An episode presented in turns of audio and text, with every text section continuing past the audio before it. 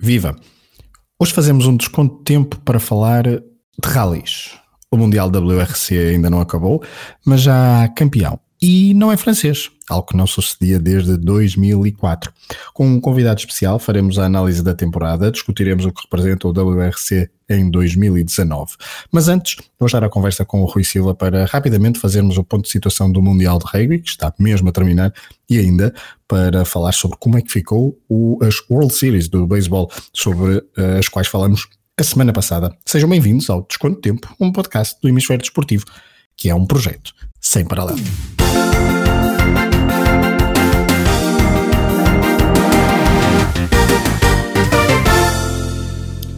Olá a todos. Começamos este programa pelo rugby. No próximo sábado joga-se a final entre Inglaterra e África do Sul, uma reedição da final de Paris de 2007. Para chegarem à final, as duas equipas tiveram que derrotar Nova Zelândia e País de Gales, respectivamente. Aproveito para cumprimentar o Rui Silva. Olá, Rui. Olá, Pedro. Começamos este, começamos pelo jogo entre Inglaterra e Nova Zelândia, vitória da seleção da Rosa por 19-7, num jogo em que a Nova Zelândia chegou ao intervalo com zero pontos e o único ensaio convertido uh, durante o jogo foi fruto de um erro grave defensivo por parte da seleção inglesa. Rui, durante o jogo percebeu-se que os comandados de Eddie Jones queriam muito vencer o jogo, queriam muito estar na final e tinham a lição muito bem estudada. Entraram com força, entraram logo a fazer um ensaio e foi, diria, para quem viu o jogo, foi quase um massacre aquilo que um, o jogo da Inglaterra, que, o jogo que a Inglaterra impôs à Nova Zelândia, que nunca conseguiu encontrar-se ao longo da partida. Rui, um, algumas notas sobre este jogo entre a Inglaterra e Nova Zelândia. Eu acho que a Inglaterra começou a ganhar o jogo mesmo antes do, do apito inicial a forma, a, a, formação que fizeram durante o ACA, uh, que acabou por ser multada por terem alguns jogadores terem ultrapassado a linha de meio campo, demonstrou ali uma atitude de desafio de não estamos aqui apenas para estar a ver a dançar e a jogar como tem acontecido nos últimos jogos. Portanto, a Inglaterra tinha perdido 15 dos últimos 16 encontros com a Nova Zelândia, nunca tinha vencido a Nova Zelândia no Mundial, mas estava, estava determinada em, em acabar com essa hegemonia e o tal ensaio do Mara Tulagi logo aos 98 segundos uh, ajudou um, a fixar o tom do encontro de uma Nova Zelândia que talvez confirmando aquilo que as tuas, tuas previsões que semana após semana são sempre, são sempre espetaculares, porque ainda não falhaste um palpite, portanto eu estou ansioso para saber qual é o teu palpite para a final. Okay. Para, para antecipar logo, desde logo, quem é que é o campeão. Mas, eu vou esperar mais, vou-te deixar um bocadinho mais de suspense, mas continua.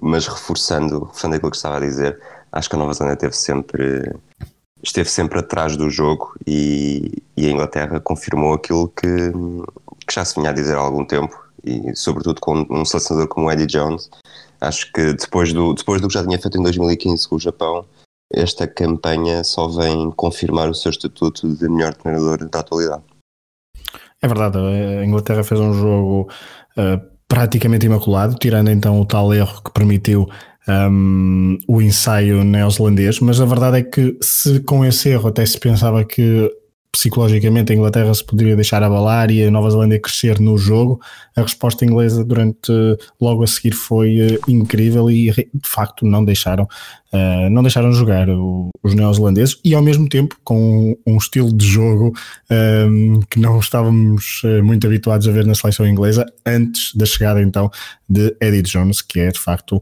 um momento muito importante para a seleção inglesa e ao final de praticamente quatro anos um, Eddie Jones consegue levar a seleção da Rosa à final do Mundial, será a quarta final, mas já lá vamos, porque antes temos que falar de, da segunda meia final. Uh, Rui, África do Sul 19, País de Gales 16.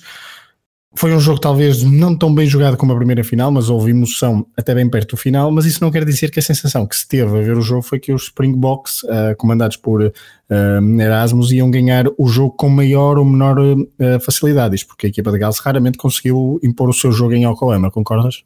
Concordo, foi um jogo. Tu disseste que não foi um jogo tão bem jogado como o Inglaterra-Nova Zelândia. Eu acho que foi mesmo um jogo mauzinho. Uhum. Um, ok. O... Era isso que eu estava a pensar, mas não queria ser tão mau. A marcha, a marcha do marcador acaba por, eh, por transparecer desde logo aquilo que aconteceu. Eu tenho aqui 03, 33, 36, 39, 69, 99 e depois na segunda parte tivemos dois ensaios e, uhum. e a penalidade convertida pelo André Pollard resolve o jogo aos 76 minutos. Uh, pegando naquilo que estavas a dizer, Gales raramente conseguiu, conseguiu ocupar um, os 22 metros uh, da África do Sul e sendo um jogo sempre muito equilibrado, uh, qualquer instante poderia ter mudado o desfecho, mas parece, pareceu que a África do Sul tinha o jogo tinha o jogo controlado, mas não seja pelo domínio territorial e a incapacidade galesa de, de fazer alguma jogada de ruptura que conseguisse agitar o jogo.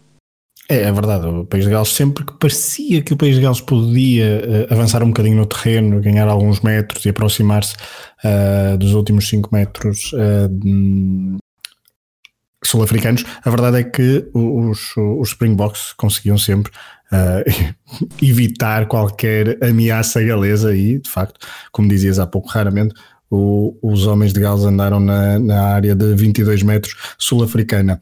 Portanto, tem, teremos África do Sul, Inglaterra, na final, sábado, dia 2 de novembro.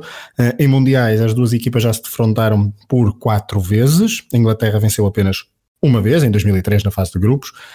O Mundial até que viria a vencer. E a África do Sul venceu as outras restantes três partidas, inclusivamente então a tal final uh, em 2007 por 15-6 no Stade de France em Paris.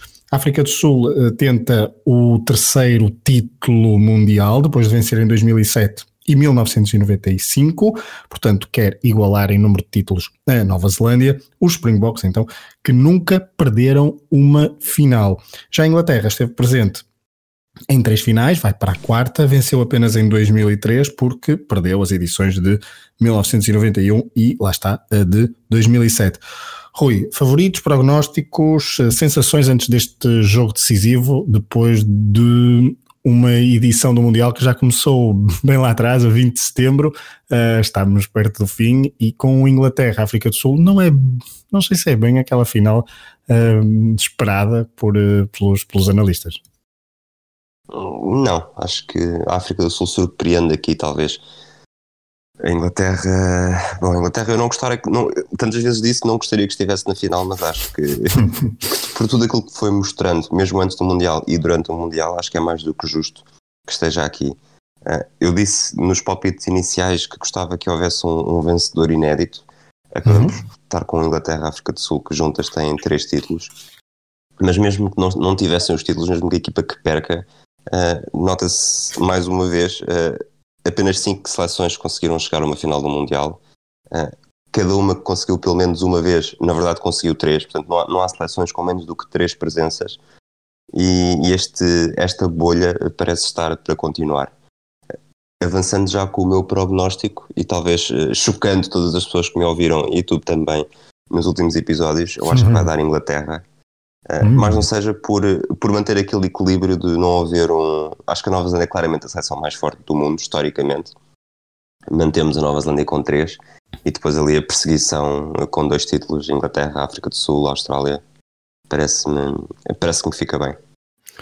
Eu não vou, eu não, não, o meu palpite não é para te contrariar de todo, mas eu acho que vai dar África do Sul apesar de não, na meia final não, não ter sido um jogo espetacular por parte da África do Sul, notei ali uma consistência um, muito boa na equipa e não sei porque acho que a Inglaterra uh, vai acusar alguma soberba depois de, depois de vencer tão brilhantemente uh, a Nova Zelândia e vai claudicar no jogo decisivo. E uh, agarro-me também ao facto da África do Sul nunca ter perdido uma final, um jogo decisivo na história uh, dos Mundiais. Por isso, aqui fica o meu prognóstico. Veremos se agora finalmente erro assim escandalosamente uh, no jogo decisivo. Hum.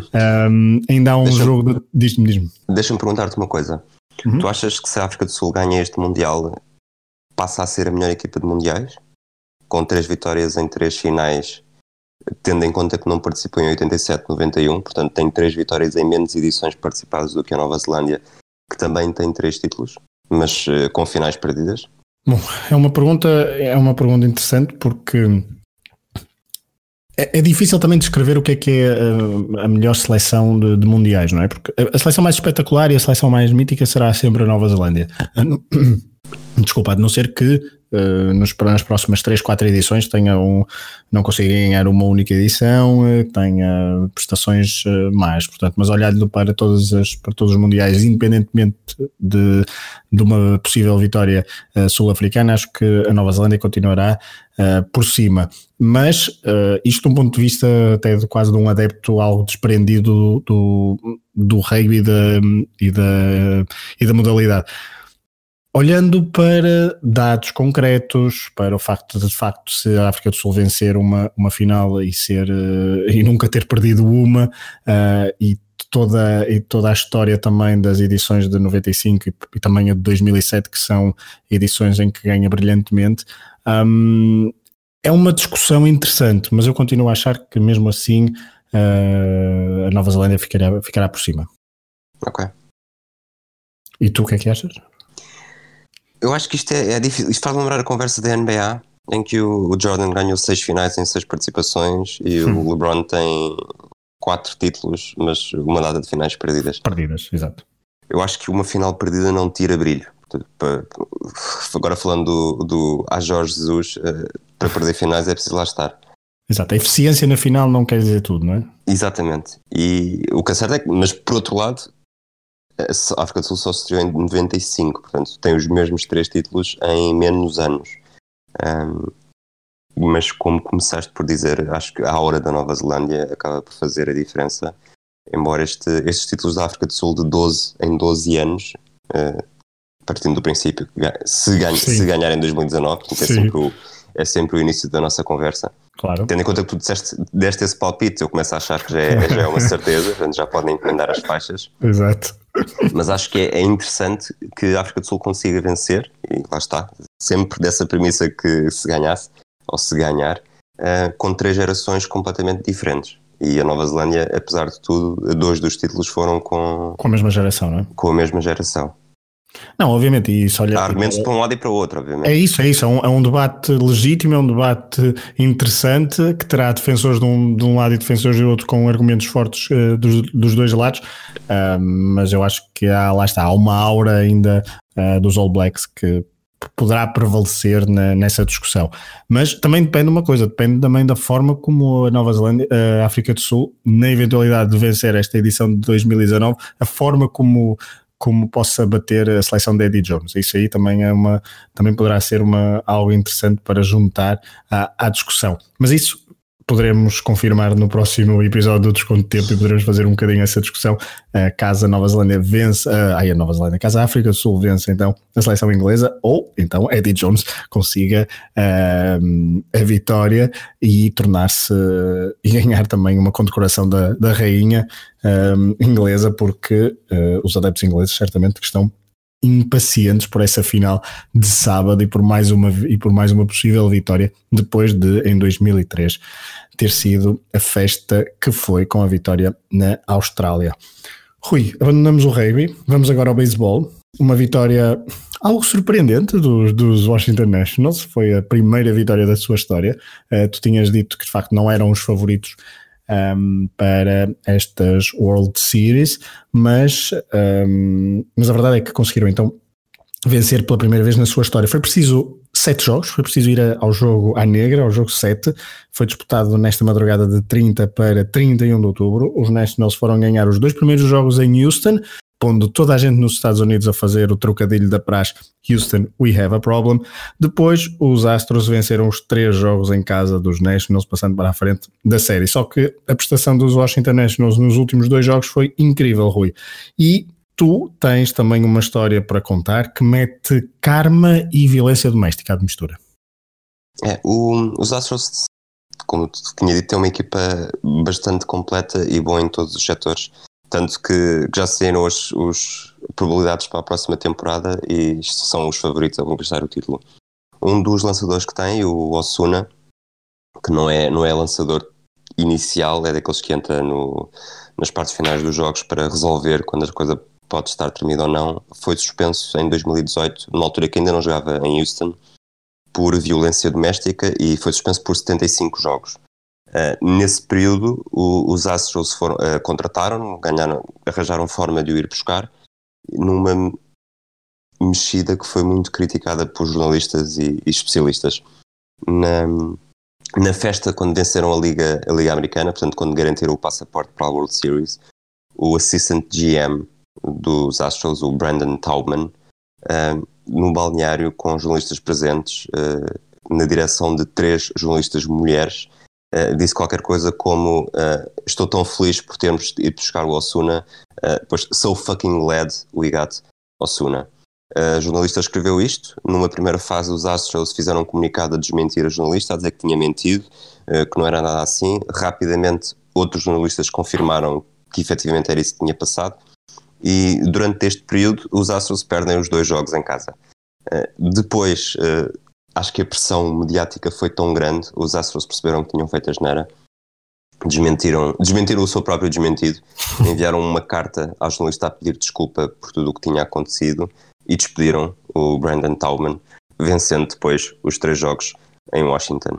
Uh, neste último, no jogo 6 e no jogo 7 uh, ah, havia esta, esta expectativa do será até quando é que uma equipa da casa vai continuar a perder e os Nationals não, não deram não deram hipóteses, venceram os, o, seis e o, sete, o sexto e o sétimo jogo.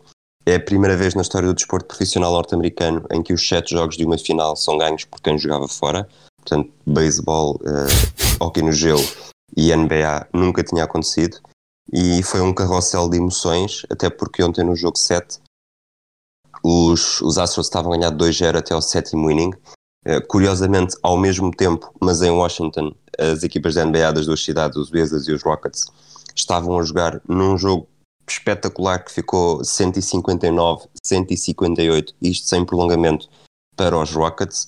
E eu estava, estava a ver este final de jogo uh, da NBA e sem som, uh, e ao mesmo tempo que ouvi, que ouvi um episódio de podcast, uh, de repente, num desconto de tempo, sem, sem estar a fazer publicidade a este podcast, claro. num desconto de tempo da NBA, um, vê-se dois ou três adeptos vestidos às, à Nationals a festejar de forma exuberante. E nessa, naquela altura eu sabia que os Nationals estavam a perder 2-1. Uh, percebi que aquilo tinha de ter acontecido alguma coisa e fui ao telemóvel e vi que tinha, que tinha acabado de haver dois home runs.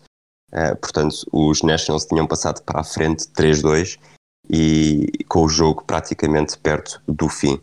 Eh, curiosamente, o Osuna entrou no inning seguinte e fez o, fez o lançamento que permitiu o quarto ponto dos Nationals, levando a uma série de, de tweets irónicos a dizer: aposto que agora os Astros não estão assim tão satisfeitos por terem ido buscar o Osuna. Uh, foi a piada fácil, mas a piada que ninguém resistiu. E, e depois, o resto da história foram, foram campeões. Uh, curiosamente, o jogo 7 não tem sido grande vantagem para a equipa que joga em casa. Uh, o ano, pass o ano passado, não, há dois anos, os Astros tinham vencido os Dodgers em Los Angeles. Em 2016, os Cubs tinham vencido os Indians em Cleveland. E em 2014, os Giants tinham vencido os Royals em Kansas City. Isto sempre em jogos 7, mas há também uma grande tendência que as últimas, os últimos seis títulos foram sempre conquistados e festejados uh, fora de casa.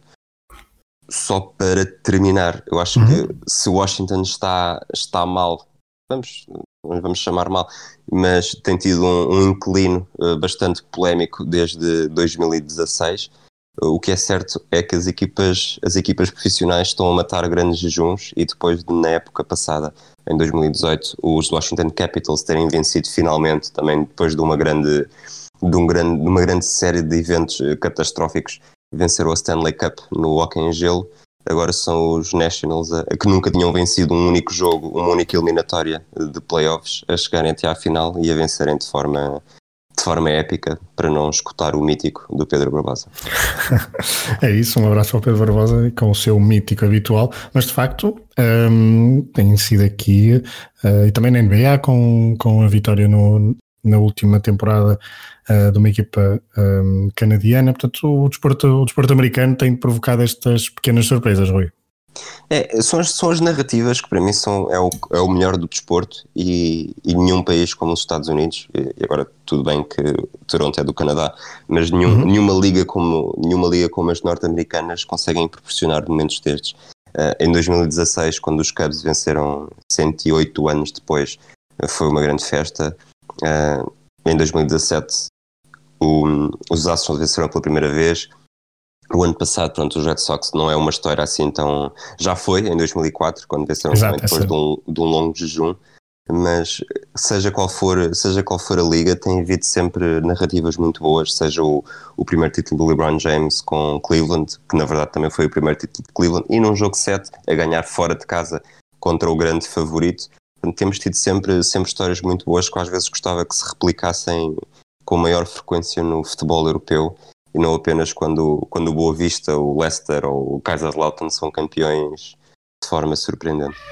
Veremos então se nós aqui no Desconto de Tempo ao longo desta temporada poderemos uh, repescar algumas dessas narrativas ou então falar sobre narrativas que possam ir acontecendo noutro tipo de desportos, não só os americanos. Trouxeste-nos então aqui a, esta história do, das World Series do beisebol, que então deu o primeiro título um, aos Washington Nationals. Obrigado, Rui. Uh, depois desta conversa com, sobre rugby e beisebol, vamos agora ao prato principal deste episódio do Desconto de Tempo. Ainda não tínhamos falado de desporto motorizado, pois não? Então hoje vamos falar de rallies, mais precisamente do Mundial de WRC, que passa por Portugal e uh, tem um novo campeão do mundo. Para isso, convidamos alguém que vive os rallies de forma apaixonada.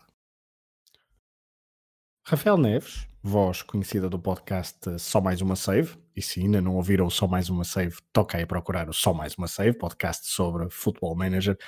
Rafael Neves é também um apaixonado por WRC, Campeonato do Mundo de Rallys. Rafael, muito obrigado por teres aceitado o convite para vir ao, ao Desconto de Tempo falar sobre o Mundial de Rally, não só de 2019, mas também depois, no final do programa, uh, sobre outros campeonatos de outras eras. Olá, Rafael. Olá, Fragoso, é um prazer meu. O prazer, o prazer é nosso ter-te aqui então, para falar sobre WRC. Muito rapidamente, vou-te perguntar, até só para te poderes apresentar aos nossos ouvintes, de onde é que vem essa paixão pelos, pelos rallies? Certo, Olha, a, paixão começou em 2003, tinha 8 anos, uh, e na altura o Campeonato de Portugal ainda tinha uma prova no Distrito de Bragança, que passava perto da minha terra, e por acaso esse ano era o centenário do ACP, que é o Automóvel Clube de Portugal, que organiza o Rally de Portugal, e então eles convidavam alguns nomes ilustres do passado para participar. Eu na altura não tinha bem noção de quão grandes eram os nomes, mas estava lá, por exemplo, o Marco Allen, que é recordista de vitórias no Rally de Portugal, agora juntamente com a GE, eh, e o Ken Kunan, que foi quatro vezes campeão do mundo. Eh, uhum. E eles levavam carros à altura, o Marco Allen levava um Peugeot 206 e o Ken Kunan um Toyota Corolla com especificações da WRC. Um, e de facto foi aí ao ver esse rally, já com carros bastante bons, que a minha paixão começou. Eu fiquei fascinado pelos pilotos e pelos carros. Um, e quem viu ao vivo pode ajudar a confirmar, se calhar, que eu acho que ver o rally ao vivo é um bocadinho como ir ver prime pela primeira vez a nossa banda favorita ao vivo. E antes do concerto começar, há aquela expectativa quando as luzes se apagam e tudo mais. E uh, com o rally é um bocado a mesma coisa, quando a gente está à espera que o carro venha e começa a ouvir-se o barulho e começa a vir o helicóptero e aquela expectativa, aquele, aquele pico de adrenalina que se sente, acho que é o que, o que realmente apaixona as pessoas. Até porque, uh, desculpa interromper-te, desculpa interromper até porque é um desporto, não sei, um, eu acompanho minimamente, não, não de hum. forma muito um, reiterada, mas é daqueles desportos, e já vi alguns rallies ao vivo, em que é muito melhor ver ao vivo do que na televisão definitivamente. E aliás, o que eu noto, pelo menos a impressão que eu tenho, é que o Rally de Portugal, quando passa aqui, nós vemos as imagens, há milhares de pessoas a assistir pelo monte acima e tudo mais, e há muito entusiasmo com o Rally, mas não há, eu acho que não há assim tanta gente a seguir muito atentamente o Rally em si, do resto do ano. Portanto, a experiência ao vivo é realmente ótima e muito melhor. Eh, é dos desportos em que realmente se nota mais a diferença entre ver ao vivo e ver depois em casa imagens só. Exato, até porque pode haver algumas power stages, por exemplo, em que há uma competição Sim. com dois carros ao mesmo tempo, porque de resto é, são, são provas e são as classificativas um, do ponto de vista televisivo são imagens interessantes, mas o ver em direto ou não, às vezes até pode não é, não é tão fundamental e portanto essa comparação com o ver ao vivo ou ver na televisão, de facto o ver ao vivo é, completa, é uma experiência completamente diferente e aí bate aos pontos o facto de, estar, de estarmos a ver na televisão. Sim, decididamente que sim. Claro que sim.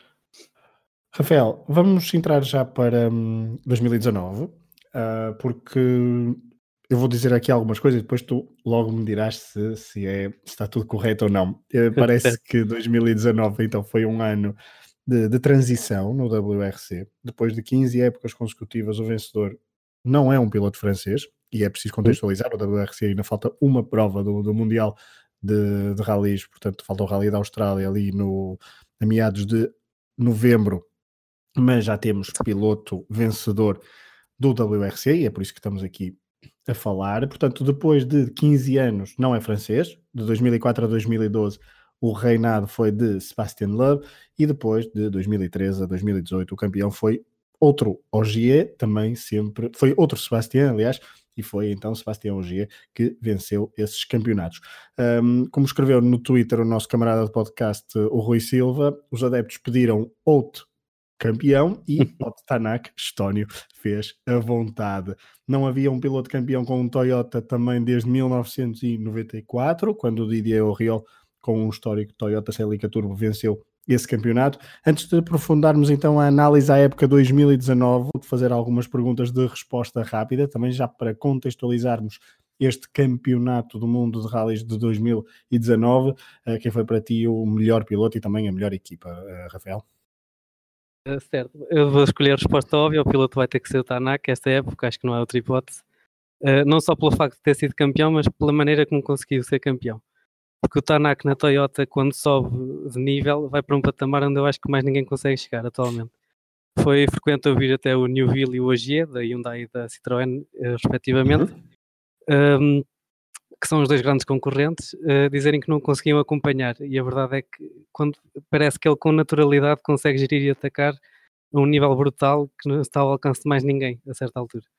E, um, mas curiosamente escolho ele para melhor piloto, mas para melhor equipa não acho que tenha sido a Toyota, até porque ele próprio teve muitos problemas durante a época um, e foi notória a frustração por vezes e eu tendo que escolher uma, acho que escolho a Hyundai, porque não só porque vai à frente no campeonato de construtores, mas porque uhum. se nota uma grande ambição e tem uma estratégia. Eles têm cinco pilotos sob contrato para três carros, que é uma coisa muito pouco normal, e vão gerindo conforme os rallies em que eles são mais fortes, de maneira a terem o máximo de pontos. E acho que foi, no cômputo geral da época, acho que foi a marca que esteve mais consistente e melhor. Uh, a ver se eu não me engano, nos pilotos da Hyundai que já correram então, Dani Sordo, Neville, uh, Sebastian Loeb também concorreu também com o Hyundai este, este, este ano, mas depois também há um irlandês, Greg Breen, e uh, o norueguês, é norueguês, Andreas Mikkelsen. Exatamente. São estes pilotos, então. Portanto, Exatamente. melhor piloto e melhor equipa. a próxima pergunta é o piloto revelação da temporada, se é que é possível encontrar um piloto revelação nesta temporada 2019. Eu acho que não há propriamente uma, uma performance inesperada nesta temporada. O Rally, uh, ao contrário, se calhar, de outros desportos, como por exemplo a Fórmula 1, como bem sabrás, em que há, uhum. há pilotos que aparecem e têm um impacto relativamente rápido, eu acho que é um desporto em que a experiência conta mesmo muito e, portanto, uh, os pilotos que aparecem de novo uh, costumam precisar de alguns anos até conseguirem chegar a um nível que consigam fazer a diferença. Portanto, e a verdade é que o WRC atualmente tem uma hierarquia bastante definida, em que tens Tanak, Newville e Ogier no nível acima dos restantes. Um, uhum. Do resto, o Mikkelsen e o Evans tiveram uma temporada bastante consistente. Uh, diria que aquele que foi a revelação, mas não é bem revelação, é mais uma confirmação porque já se mostrou no ano passado. Uh, terá sido o Kalle Rovanpera, que é filho do lendário Harry Rovanpera, uh, finlandês, que se sagrou campeão na categoria WRC2 Pro, que é a transição entre WRC2 e WRC, que é o escalão principal. Um, e que ele tem, ele, ele é não muito novo, tem para aí 20 anos, 19, 20, e, mas aparentemente já tem tudo para poder na próxima época dar o salto para o escalão principal e aparecer já no WRC. É um nome de facto, um, um apelido mítico do, do, mundo, do, do mundo do desporto motorizado, Rovan Pereira, é um nome que ecoa na minha cabeça. Um, depois do, do piloto de revelação, quem é que foi, quem é que está a ser, ou quem foi o piloto que te desiludiu mais, digamos assim? Nas desilusões, um, pelo menos para mim pessoalmente, esperava um pouco mais dos outros dois pilotos da Toyota, que são o Latvala e o Chris Mick. Uh, o Latvala já é, é, o piloto mais experiente do WRC, O, Mick vinha de, na época passada, ter sido despedido da Citroën por uh, espetar o carro muitas vezes, vezes a mais. Um, mas, nesta, mas o Citroën é um carro com muitas uh, falhas e, portanto, esperava-se que o Mick, esta época na Toyota, conseguisse uma performance muito mais consistente e um nível mais alto. Mas a verdade é que não foi assim tão melhor. O Latvala também é tido por muitos como o piloto mais rápido a nunca conseguir ganhar o Campeonato do Mundo, uh, mas também não, não costuma ser propriamente consistente e é sempre é uma espécie Liverpool ou Sporting na liga em que uma pessoa pensa ah, este ano é que ele vai conseguir chegar a um nível acima, mas depois nunca acontece. E a verdade é que ele voltou a, a estar um bocado inconsistente e ele, tem, ele é um piloto mentalmente um bocadinho frágil, nota-se que ele eh, pensa demasiado nas coisas, fica nervoso, fica, deixa-se afetar um bocado pelas circunstâncias. E, uh, mas a verdade é que são dois pilotos muito experientes e com muita qualidade que se esperava que dessem à Toyota uma vitória relativamente fácil, diria eu, no Campeonato de Construtores e, e não é isso que está a acontecer. Exatamente, nenhum deles conseguiu ganhar uh, um único rally este, este ano até agora. Tem a última oportunidade, oportunidade então na Austrália. O melhor que Chris Mick conseguiu foi um segundo lugar na Alemanha e Latvala uh, com dois terceiros lugares na Finlândia e na Alemanha. Uh, Rafael, passo-te para uh, uma pergunta mais geral e qual foi a melhor prova, de, uma, mais geral, sem, ou seja, sem abordar pilotos, qual foi a melhor prova da temporada até agora? Também qual é o rally mais, mais mítico? Sim, eu diria, apesar de pronto, eu gostar muito do nosso, obviamente, mas claro. eu diria que o rally mais mítico e aquele que foi provavelmente o mais interessante durante a temporada uh, terá sido da Finlândia. A Finlândia que é considerado por muitos o, a casa do rally, por assim dizer, tem imensa uhum. história, é a prova mais rápida do campeonato em termos de velocidade média atingida. Uh, tem sempre muitos pilotos locais, porque a Finlândia é provavelmente o maior exportador de pilotos de elite de rally e a verdade é que este é uma prova sempre emocionante e este ano não voltou a desiludir. O vencedor não foi surpresa porque foi o Tanak. Foi o Tanak, um, não, houve, não houve nenhum vencedor uh, finlandês, de Latvala ficou em terceiro, mas o segundo classificado foi um finlandês, não é? Lapi. Exatamente, que foi provavelmente o melhor rally que fez durante a temporada toda, muito consistente e, é uma, e, teve uma performance que acho que nunca mais se voltou a, a ver. Uh, mas foi Tanak, até porque Nesta prova é de esperar que os Toyotas ganhem, porque a base da Toyota foi, é a Finlândia, o carro foi desenvolvido lá e, portanto, a marca tem logo desde aí uma vantagem e depois, ainda por cima, tendo o melhor piloto, foi mais ou menos natural que ganhasse Tanak. O Newville e o Agia ficaram fora do pódio, mas depois de quase metade do rally, eu na altura penso que era tinham sido feitas oito especiais, os rallies normalmente têm perto de 20, uh, e eu lembro-me de estar a ver o rally e os 4, 5 primeiros lugares estavam separados por mais ou menos um segundo só. Depois de mais de 100 km de rally e estavam todos ali no espaço um segundo uns dos outros. Foi um evento, o, uh, o final não foi surpresa, mas durante o evento foi incrível de assistir é o Rally da Finlândia, que, é, que foi organizado no início de agosto, portanto, se vocês, os nossos ouvintes, estão a pensar Rally da Finlândia e neve, não se aplica tanto, correto? O, o, o a prova com mais, neve é, com mais neve é na Suécia, se não, se não estou enganado. A Suécia é, é a única prova de neve até do calendário, sim. Ok, ok. Um, última pergunta. Se tivesses que, destas perguntas rápidas, antes de irmos analisar a prestação de Tanak com mais profundidade, uh, Rafael, se tivesses que escolher um ou dois momentos vá, da temporada uh, até ao momento, falta obviamente a prova na Austrália, mas se tivesses que escolher um momento, qual é que escolherias?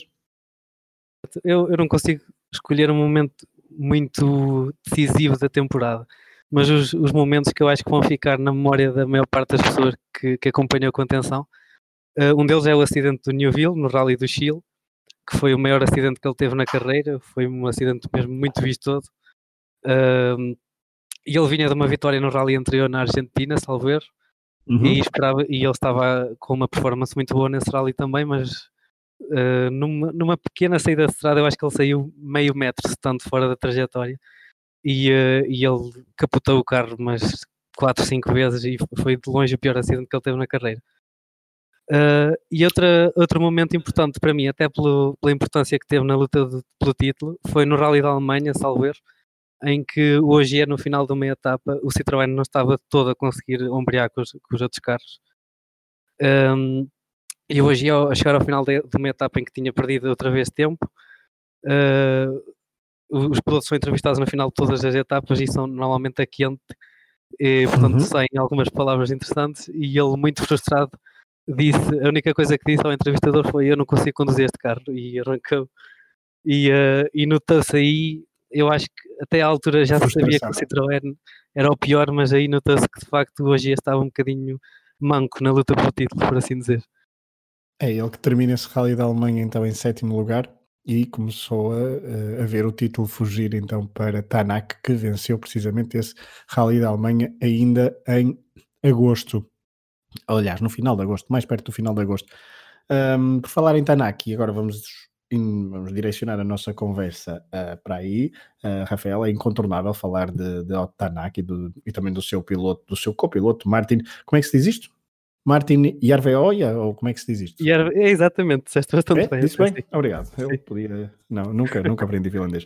Uh, ou estónio, que ele é estónio, correto? Estónio, sim. Estónio. Um, portanto, esta dupla de piloto e copilotos puseram fim então ao reinado de Sebastián Ogier, o Estónio, os Estónios, que até se. Ele, eu corrijo-me se eu estou enganado, eu percebi que Otto Tanak estreou-se no WRC num Rally de Portugal em 2009 um, e que uh, agora, com 32 anos, conseguiu então concretizar um sonho e após dois uhum. terceiros lugares uh, consecutivos em 2017 e 2018 no Mundial de, de, Pilotos, assegurou o título em 2019 com uh, o segundo lugar no Rally da Catalunha, o último fim de semana, ele que Uh, venceu seis provas em 2019, incluindo Portugal. Ele venceu o rally, os rallies da Suécia, do Chile, Portugal, da Finlândia, da Alemanha e também o da Grã-Bretanha.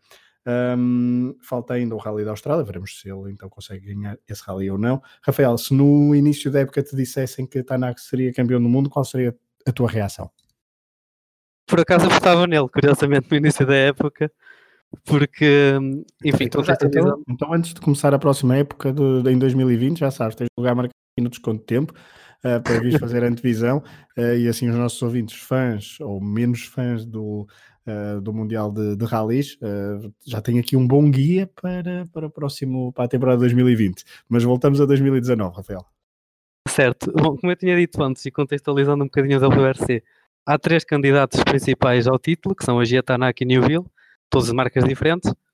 Uh, depois, lá está, o Latoval é um piloto de culto, uh, o Mick também foi líder da Citroën durante os últimos anos e havia curiosidade para perceber se podia ser o quarto melhor, mas enfim.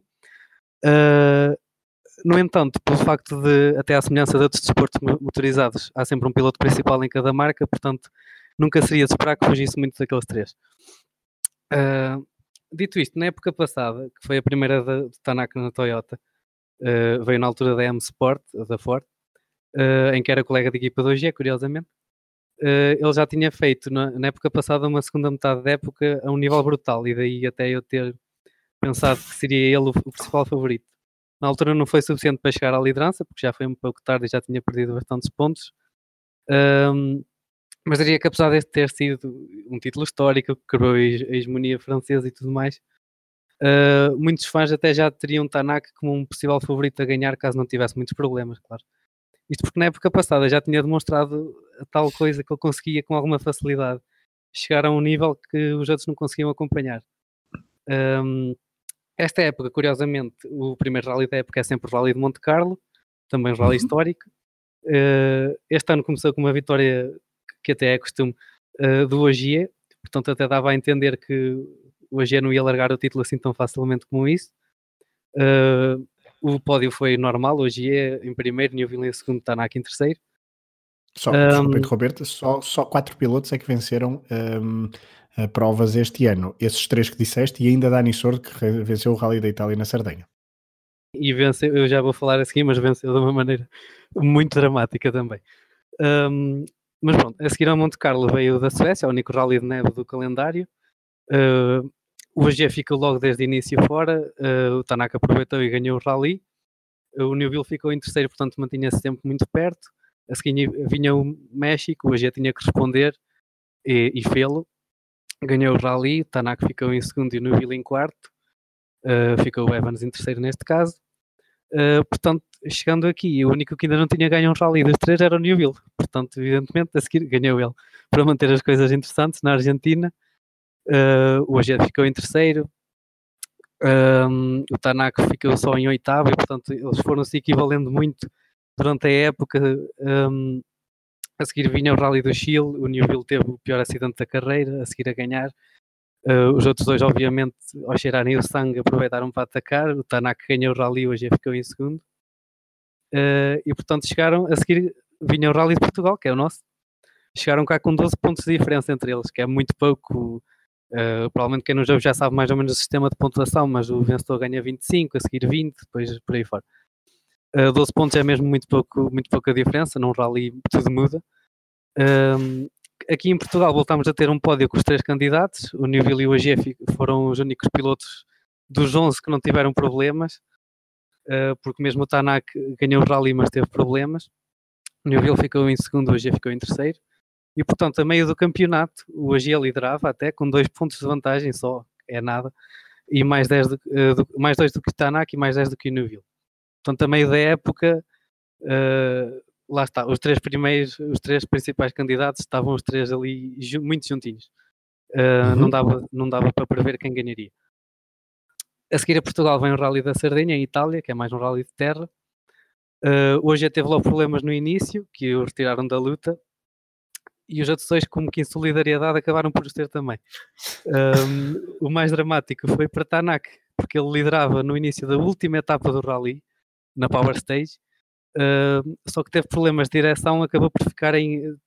perdeu imenso tempo durante aquela etapa, quando já estava a vitória praticamente garantida, e a poucos quilómetros do fim, ele acabou por ficar em quinto. Uh, mas como hoje já teve problemas e o Newville ficou em sexto, acabou por não ser muito grave. Uh, quem aproveitou foi, como tinhas dito, o Dani Sordo, ganhou o único rally da temporada, não ganho por estes três. Uh, hoje já ficou muito lá para baixo, não, não fez sequer pontos. Uh, a seguir à Sardinha vem, vem o Rally da Finlândia, ali em agosto, uh, depois de uma pausa mais alargada. Uh, o Rally da Finlândia é conhecido, era conhecido anteriormente pelo Rally dos Mil Lagos, porque se vir as imagens das especiais, quase todas têm 6, 7 lagos à volta da, da pista. Sim, uma das belezas de ainda ver o Mundial de Rallys pela televisão é porque as paisagens em quase todos os sítios são emblemáticas e têm e, e, dá prazer ver, não é? Uh, em muitos, Completamente, em muitos sítios. Sim, todas as paisagens e, e o Mundial de Rallys é um rally que tem é uma prova que tem muitos contextos diferentes e é mesmo Sim, muito interessante ver é as paisagens todas. É verdade, é verdade. Vai, vai, a muitos pontos, do, a muitos pontos do, do, globo. Mas tu estavas então no Rally da Finlândia, no antigo Rally dos Mil Lagos, uh, já na segunda parte da temporada. Exatamente, é, é, o nosso rally é mais ou menos, marca o meio da temporada, porque a temporada tem 14 eventos, o nosso é o sétimo, uhum. um, ou pelo menos até agora tem sido. Um, é conhecido pelos lagos e também pelos saltos, que é o rally que tem mais saltos e muitos pilotos adoram os saltos e, e outros tantos temem-nos bastante. Um, a verdade é que a prova parecia destinada, como eu tinha dito, a ser ganha por Tanak e, uh, e foi o que aconteceu uh, ganhou à frente do, dos dois finlandeses, Lapi e Latvala, que ficou em terceiro. O AG e o Neville ficaram em quinto e sexto e começaram, e aí começou-se a atrasar um bocado as contas deles os dois. No... Título, não é? Exatamente. Uh, curiosamente, no ano passado, Tanak já tinha começado na Finlândia uh, aquela super forma dele. Ele na Finlândia ganhou e, fez, e depois fez a seguir um hat-trick de vitórias. Ganhou três rallies seguidos. Um, e havia alguma curiosidade para ver se nesta época o ia repetir, até porque nesta época estava numa situação em termos de pontos muito mais favorável do que no ano anterior. E portanto, uhum. se eu conseguisse, ia ganhar já uma vantagem bastante importante. Uh, e ele depois ganhou o rally seguinte, não é? Ganhou o rally da Alemanha, exatamente. Depois, mas depois caiu ali na, na, Turquia. Mas certamente que tu vais dizer isso. Exatamente, ele parecia bem encaminhado porque no rally a seguir da Alemanha ele voltou a ganhar e ainda por cima o Newville e o Ogier, o Newville até estava muito perto dele mas tiveram os dois problemas, acabaram em quarto e em sétimo, respectivamente. Uh, e a seguir vinha o Rally da Turquia, que a sul da Finlândia é dos mil lagos, a da Turquia é das mil pedras, porque é um rally muito conhecido por ser muito duro, é tragulhos enormes na estrada sempre, e é muito duro uhum. para os carros. Provavelmente o mais duro do calendário. E tão duro que é que o Toyota do Tanak não resistiu. Teve problemas elétricos, e aí notou-se a frustração uh, do Estónio, porque o carro já tinha tido alguns problemas deste tipo e, uh, e no fim, uh, quando, ele, quando ele acabou por abandonar, foi entrevistado e ele, e ele comentou até que era difícil lutar pelo título com o carro a continuar a falhar. E, uh, mas nesse grande, prémio, nesse grande prémio, desculpa Rafael, mas nesse rally uh, talvez a sorte tenha sido que Neville ficou em quarto, uh, em oitavo, desculpa, apesar da vitória de Ogier. Sim, e o, e o Neville foi muito injustiçado contra mim, porque ele foi muito prejudicado por uma decisão da organização nesse rally, que para mim não, não, eu não achei incompreensível, porque o rally da Turquia, sendo de terra e com aquelas condições, eh, normalmente os carros têm um minuto de três intervalos entre si, três intervalos, três minutos, uhum. uh, e naquele caso eles aumentaram para quatro, para, para deixar o pó assentar o suficiente, mas no segundo dia eles voltaram a pôr para três, não percebo bem porquê, porque as condições eram exatamente as mesmas, uh, e fizeram com que o Newville batesse numa curva em que o só deixava ver, as imagens são, eh, são explícitas, ele via pouco mais que um palmo à frente, e não fez a curva e bateu a, a pouca velocidade numa pedra, mas foi suficiente para capotar e perdeu completamente as hipóteses que tinha, acabou em oitavo.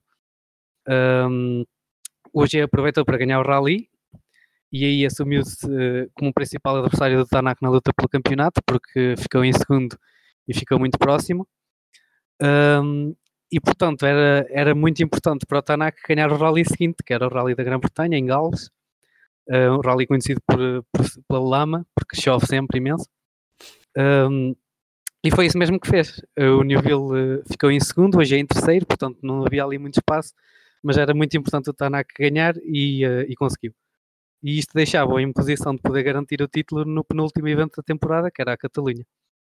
Uh, que, como se sabe, foi exatamente o, o, que aconteceu, sim.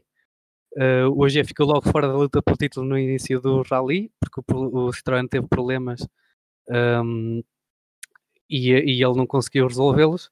Até, até levou a que a mulher do piloto do Agia fizesse um post muito polémico no Twitter em que se queixou da falta de condições dadas ao marido para lutar pelo campeonato e até chamou a Citroën de Citroën.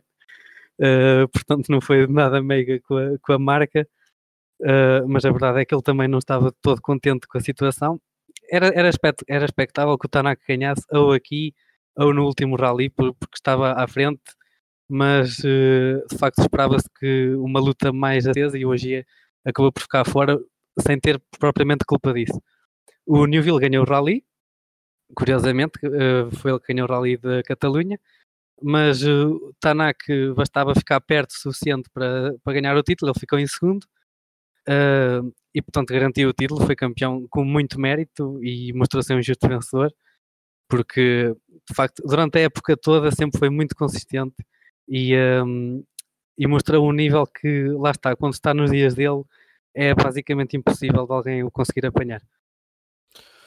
Muito bem, Rafael, já fizeste aqui o percurso de, de toda a temporada uh, ao longo de, de 2019, desde o Mónaco então até à Catalunha, as 13 provas até ao momento de corridas no Mundial de Rallys.